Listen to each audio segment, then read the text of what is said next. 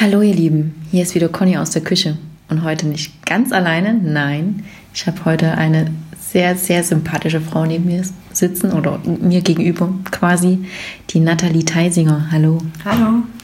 Hi, ich freue mich riesig, dass du da bist. Ich freue mich auch hier zu sein. Danke für die Einladung. Gerne. Ähm, kennst du das? Du triffst Menschen und du weißt sofort, das passt. Ja, sehr oft sogar, ja.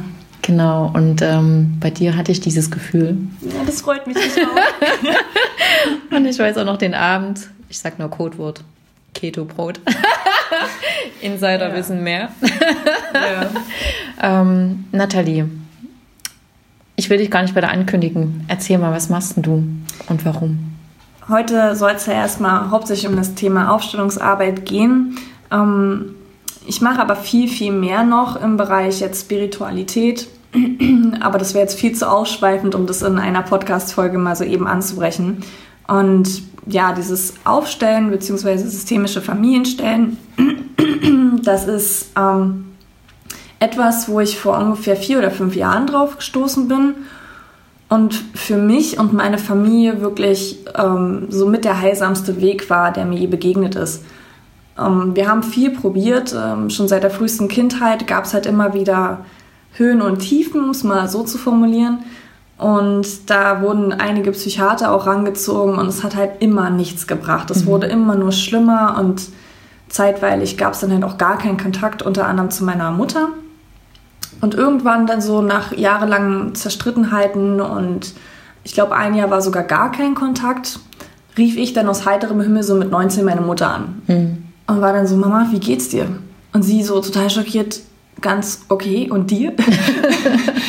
ähm, ein bisschen später, als wir dann wieder Kontakt hatten, hatte sie mir dann halt gesagt, du pass auf, ich habe aufgestellt, einen Tag, bevor du mich angerufen hast. Mhm. Und ich so, was zur Hölle ist das? So, mhm. was erzählst du mir dann? Dann hat sie mir ein bisschen was berichtet und ich dachte so, oh Gott, Scientology lässt grüßen. und habe sie natürlich, wie man so im jugendlichen Leistung ist, so total aufgezogen. Und dann hat sie gesagt, du pass auf, sie ist natürlich eine Mama, sie weiß gut, wie man das Kind so triggert und war so, du hast nicht darüber zu urteilen, solange du nicht einmal dabei gewesen bist. Mhm. Dachte ich, schlaue Frau, machen wir es mal mit, um ihr danach dann auch noch so richtig Gründe liefern zu können, warum wir Scheiße finden. So, dann bin ich halt mit und war unglaublich fasziniert, weil es gibt ja die Möglichkeit, bei der Aufstellungsarbeit Gruppenseminare zu machen. Und die wundervolle Renate Wirth, meine Ausbilderin auch, hat ein Wochenende halt gestaltet. Mhm. Und ich fand es unheimlich faszinierend, wie zerbrochen die Leute in diesen Raum reingekommen sind und sich dann da vorne zu ihr hingesetzt haben, ihr wirklich alles erzählt haben, wo ich halt damals dann dachte, so, warum erzählst du ihr das alles so? Ich meine, klar willst du Hilfe, aber warum so im Detail? Also wirklich schlimme Dinge über sexuellen Missbrauch, Krieg oder wirklich zerstrittene Familienverhältnisse und ich habe schon mitgeweint, als sie nur ihre Geschichte erzählt haben. Und dann passierte halt diese Aufstellung und danach waren die einfach glücklich. Und ich habe mich immer gewundert, wie geht das? Ihr wart einfach so fertig und, und so kurz vorm, vom Abnippeln teilweise. Also da gehen ja auch Leute hin, die wirklich sehr, sehr krank sind. Mhm. Und danach hat man das Gefühl, es ist einfach wie ein neues Leben, was für die beginnt. Und ich war so begeistert, dass ich gesagt habe, eine kurze Zeit später, du musst dich ausbilden lassen. Was passiert da genau? Ja. Also ich meine jetzt nicht in der Ausbildung, sondern in ja, ja, dieser bei Dem, bei dem Aufstellen. Mhm.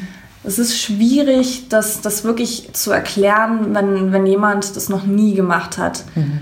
Im Grunde genommen könnte man jetzt ganz objektiv daran gehen und sagen, das ist jetzt für viele Physiker sehr interessant, es gibt sowas wie morphogenetische Felder. Kurzum, das sind Energiefelder, die halt wirklich physikalisch nachweisbar sind und die speichern einfach Informationen ab, also wie so eine Festplatte. Mhm. Und da gibt es halt einmal ein Feld, was uns umgibt, unsere Familie, unsere Freunde, Arbeit, Stadt, Land, immer weiter, also mhm. bis zur Welt, global sogar. Und in diesen Feldern sind, wie gesagt, Sachen gespeichert, wie halt schlechte Erfahrungen. Mhm. Und wenn jetzt jemand zu mir kommt und zum Beispiel sagt, hey, ich habe Schlafstörungen, dann kann ich, wie gesagt, in der Gruppenaufstellung ihnen dann sagen, so, ja, du erzähl mal erstmal ein bisschen was davon, wann treten die denn so auf, wie geht's dir damit, hat es irgendwie jemand in deiner Familie auch schon gehabt und je nachdem, was für Informationen ich dann bekomme, sage ich jetzt bei der Gruppenaufstellung zum Beispiel, such dir mal eine Person aus, mhm. die jetzt für die Schlafstörungen steht. Mhm. Dann noch eine Person, die für das steht, was eigentlich dahinter ist, also was diese Schlafstörung sagen will. Und dann zum Beispiel, wenn man sagt, ja, das kommt jetzt aus der mütterlichen Reihe, dann nochmal die Mutter. Mhm. So, und dann sucht er halt aus diesen Menschen die Vertreter, so nennen wir die raus, und stellt sie auf. Also er nimmt sie quasi richtig an den Schultern und stellt die dann in dem Raum so auf. Wie ein Schachbrett sozusagen. Quasi. Mhm. Und ähm, dann passiert ja wie so ein kleines Wunder. Die Leute gehen dann in ein Rollenspiel, sagen wir es mal so. Es ist jetzt das Einfachste, um das zu erklären. Und um auf diese Felder zurückzukommen, es ist einfach wie, als wenn jede Person die Erlaubnis bekommen hat, die Informationen rauszuziehen aus diesem Feld, die wirklich diese Ereignisse betreffen, also die Person oder diese Sachen, die sie vertreten. Und dann kann man innerhalb dieses Spiels oder dieser, dieser Darstellung erkennen, wo kommt es eigentlich her. Und um mehr geht es gar nicht. Also bei dieser Arbeit wird niemandem erzählt, wie hast du dein Leben zu verändern oder wie bei Psychologen, das und das musst du jetzt machen, damit es dir besser geht. Mhm. Es wird einem einfach nur die klare Wahrheit gezeigt. Und dann natürlich gibt es dann innerhalb dieser Aufstellung noch so ein paar Heilungssätze oder auch, ja, man, man führt halt Personen zueinander. Zum Beispiel gibt es ja ganz oft, dass es äh, Bewegungen zur Mutter oder zum Vater fehlen, mhm. also Hinbewegungen fehlen. Die löst man da schon um halt zu zeigen, hey, die Bewegung ist wichtig, weil du bist nun mal ein Teil deiner Eltern. Und ja, es reicht halt den Personen wirklich schon zu sehen, ey, da ist der Ursprung meiner ganzen Sorgen und damit kann ich was anfangen. Weil wer kennt es nicht? Man ist immer auf der Suche, zum Beispiel, ja, warum, warum nehme ich immer zu und kann nicht abnehmen? Man versucht eine Lösung zu finden, wo kommt es her, damit man weiß, wie man da angreifen kann. Oder auch beim Job, was, was kann ich machen, damit, damit ähm, ich erfolgreicher werde und so. Und diese Arbeit dient einfach nur dazu, den Leuten zu zeigen, da ist der Knackpunkt. An der Sache darfst du was selber verändern, damit sich in deinem Leben einfach was verändert. Also ist es gar keine Hilfe, sondern eher eine Unterstützung. Weil sie müssen es ja doch alleine tun. Ja, also alles, was ich mache, dient wirklich dazu, den Leuten den Schritt in diese Eigenständigkeit oder Eigenverantwortung mhm. auch ähm, den Weg zu ebnen, weil mir würde auch echt was fehlen, wenn ich die ganze Verantwortung der Leute abnehmen würde, wie es ja teilweise halt auch viele andere machen, mhm. weil dazu hätte ich auch gar nicht die Kraft. Mhm. Also es wäre auch viel zu viel von einem selber erwartet zu sagen, hey, ich kümmere mich jetzt hier um jeden Einzelnen. Man ist immer am Anfang natürlich unterstützend da, aber es ist immer wichtig, den Leuten, mit denen man zusammenarbeitet oder auch den Leuten in der Aufstellung zu sagen, hey, ich bin bei dir, ich höre mir das an und du bist nicht alleine, mhm. aber ich werde dich da jetzt nicht hinziehen. Du musst da alleine hingehen. Und klar kann man den Personen gut zureden, wenn es jetzt zum Beispiel so eine schwere ähm, traumatische Störung bei den Eltern ist, dass man sagt, hey, ich bin bei dir, wir gehen da jetzt gemeinsam hin, aber den ersten Schritt muss er ja selber machen. So, den kann ich für ihn ja nicht machen. Das stimmt. Aber der Lohn dafür ist, ich habe jetzt mal in, bei so einem Teebeutel gelesen, so ein, so ein Spruch. Der Lohn ist, ähm, und im Herzen sind wir im Grunde sorglos und äh, glücklich. Ja, so ist es tatsächlich auch. Ähm, das, das merke ich bei der Arbeit immer wieder, wenn die Leute quasi so ein Paket abgelegt haben, dann, dann merkt man richtig, wie sich das Herz ein Stück öffnet. Mhm. Und je mehr sich das öffnet, umso reiner ist man ja auch mit sich selber. Das merkt man ja auch an, an einem ähm, selbst. Es ist wirklich eine beachtliche Arbeit. Ähm, ich versuche mich da immer selber rauszuziehen, weil ich ganz oft denke, so, das habe ich gar nicht gemacht. Ich fühle mich immer irgendwie ein bisschen angeleitet. Aber was daraus entstehen darf, ist so bewegend auch für mich, dass ich teilweise, ich mache das auch in Einzelsessions, also mit Personen mhm. alleine, ähm, da weine ich mit, weil ich mich so sehr darüber freue, wie, wie viel das für eine Person geändert hat. Und wirklich, es ist ganz oft so, dass, dass eine Person zu mir kommt und einfach müde aussieht, fertig aussieht. Und dann sage ich denen dann nach dem Arbeiten immer so, hey, guck mal in den Spiegel und die freuen sich und fangen an zu weinen, weil sie sagen so, ey, ich sehe aus wie ein komplett anderer Mensch. Mhm. Und da dabei sein zu dürfen, ist so ein großes Geschenk, das, das kann man gar keinem beschreiben. Genau, locker lassen. Ja, so schön. Mhm. Was meinst du, ist diese, dieser Prozess im Prinzip irgendwann abgeschlossen oder denkst du, es tauchen immer wieder Sachen auf, wo man sich aufstellen könnte? Zunächst ist es erstmal ganz wichtig, nicht für jeden ist die Aufstellungsarbeit was. Mhm. Es ist wie bei allen anderen Sachen, man muss offen dafür sein. Mhm. Und es, meine Ausbilderin hat immer ganz lieb gesagt, es gibt Zwiebelmenschen und es gibt andere Menschen. Klingt gut. So, und es, es gibt halt die Leute, die gehen zur Aufstellung hin, machen eine Auf oder lassen eine Aufstellung machen und dann ist ihr ganzes Leben auf einmal komplett geändert und sie sind super glücklich. Mhm. Und dann gibt es Zwiebelmenschen. Mhm. Die sind halt so, man geht da hin und dann stellt man einmal auf und stellt fest, oh Gott, jetzt habe ich ja gerade erst angefangen. da ist ja eine Blockade hinter der Blockade. Ja, genau. so, dann fängt man das eine Thema an und dann kommt das nächste und das nächste und das nächste. Und es ist halt auch so, für manche ist die Aufstellungsarbeit eine Zeit lang eine gute Begleitung. Mhm. Und dann switcht man halt zu so Sachen wie, was ich ja auch mache, dieses Trance-Healing oder ach, es gibt noch so viele andere Dinge, die, die, die auch angeboten werden und die Leuten helfen. Wichtig sind auch so eine Sachen wie Ernährung, die, die unglaublich viel dazu beitragen, mhm. wie es uns hier geht und was wir so machen oder auch Sport oder dergleichen. Da muss halt jeder seinen Weg finden. Mhm.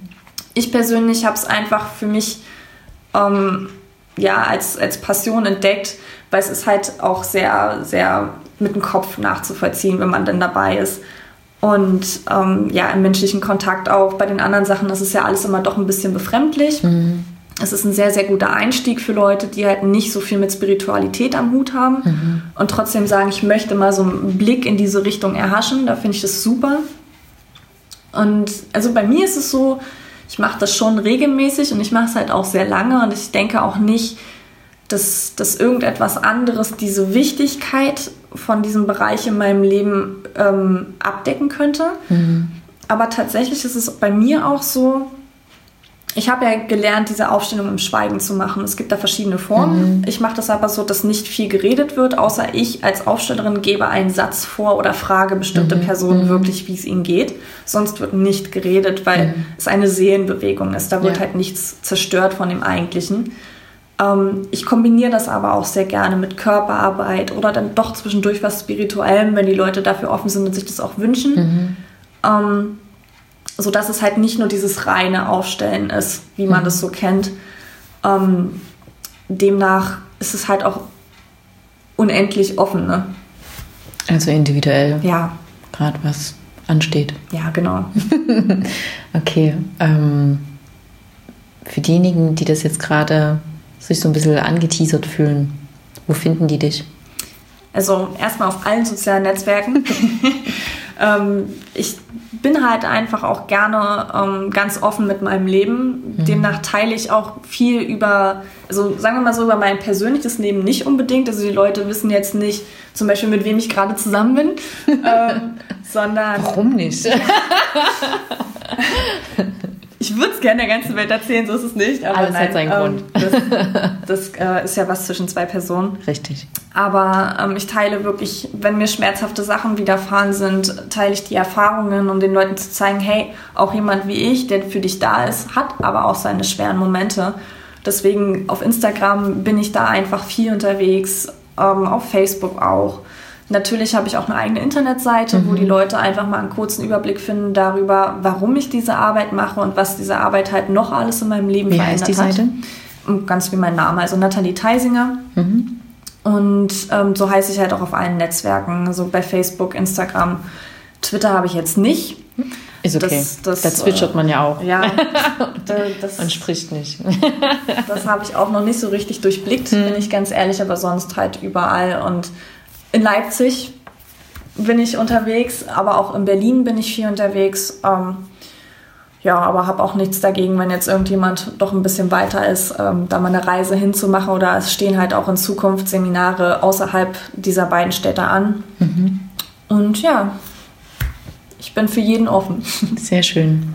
Hast du irgendeinen einen Schnelltipp sozusagen? Ähm, wenn jetzt gerade jemand von unseren Zuhörern dir zugehört hat mhm. und feststellt, da wäre vielleicht was, was er im akuten Fall erstmal machen kann, damit es ihm besser geht, bevor er zu dir kommt? Weißt du, so eine ganz mhm. Kleinigkeit. Also so einfach es klingt, das, das Wichtigste, was ich auch für mich entdeckt habe, ist Atmen. Mhm. Man steckt in der Krise und sich einfach mal wirklich sagen, nein, stopp, ich stopp jetzt diesen Gedanken oder diese Situation, die gerade ist, setz mich mal einen Schritt zurück und atme einfach mal durch und lass mal alles so absacken. Es ist in einer Situation einfacher als in der anderen, hilft aber einfach, um ganz kurz mal aus bestimmten Dramen rauszukommen oder auch aus, aus Gefühlen rauszukommen. Andererseits, also atmen und die Gefühle halt zulassen, die da sind. Mhm. Nicht sich verschließen, sondern schreien, wenn einem nach Schreien ist, weinen, wenn einem nach Weinen ist. Und einfach sein, wie man ist. Das ist so einfacher gesagt, als es ist. Ich weiß aber so das, was so wirklich das Hilfreichste ist. Das ist sehr schön. Ich hänge mal noch ein Zitat dran und dann verabschiede ich dich wieder. und zwar Heinrich Tessenow sagte, das Einfache ist nicht immer das Beste, aber das Beste ist immer einfach. Ja. Und ich hänge dann selbst noch dran, nur die Umsetzung, die ist dann nicht einfach. Wohl wahr. Liebe Nathalie, ich danke dir tausendmal, dass du da warst. Sehr gerne. Vielleicht mal wieder zu einem anderen Thema, gerne. wenn du magst. Und ähm, euch anderen stelle ich einfach mal euer Lieblingsgetränk hin, damit ihr dann nochmal tief in euch hineinhorchen könnt und dann hinaus mit uns ins Leben. Tschüss, bis zum nächsten Mal.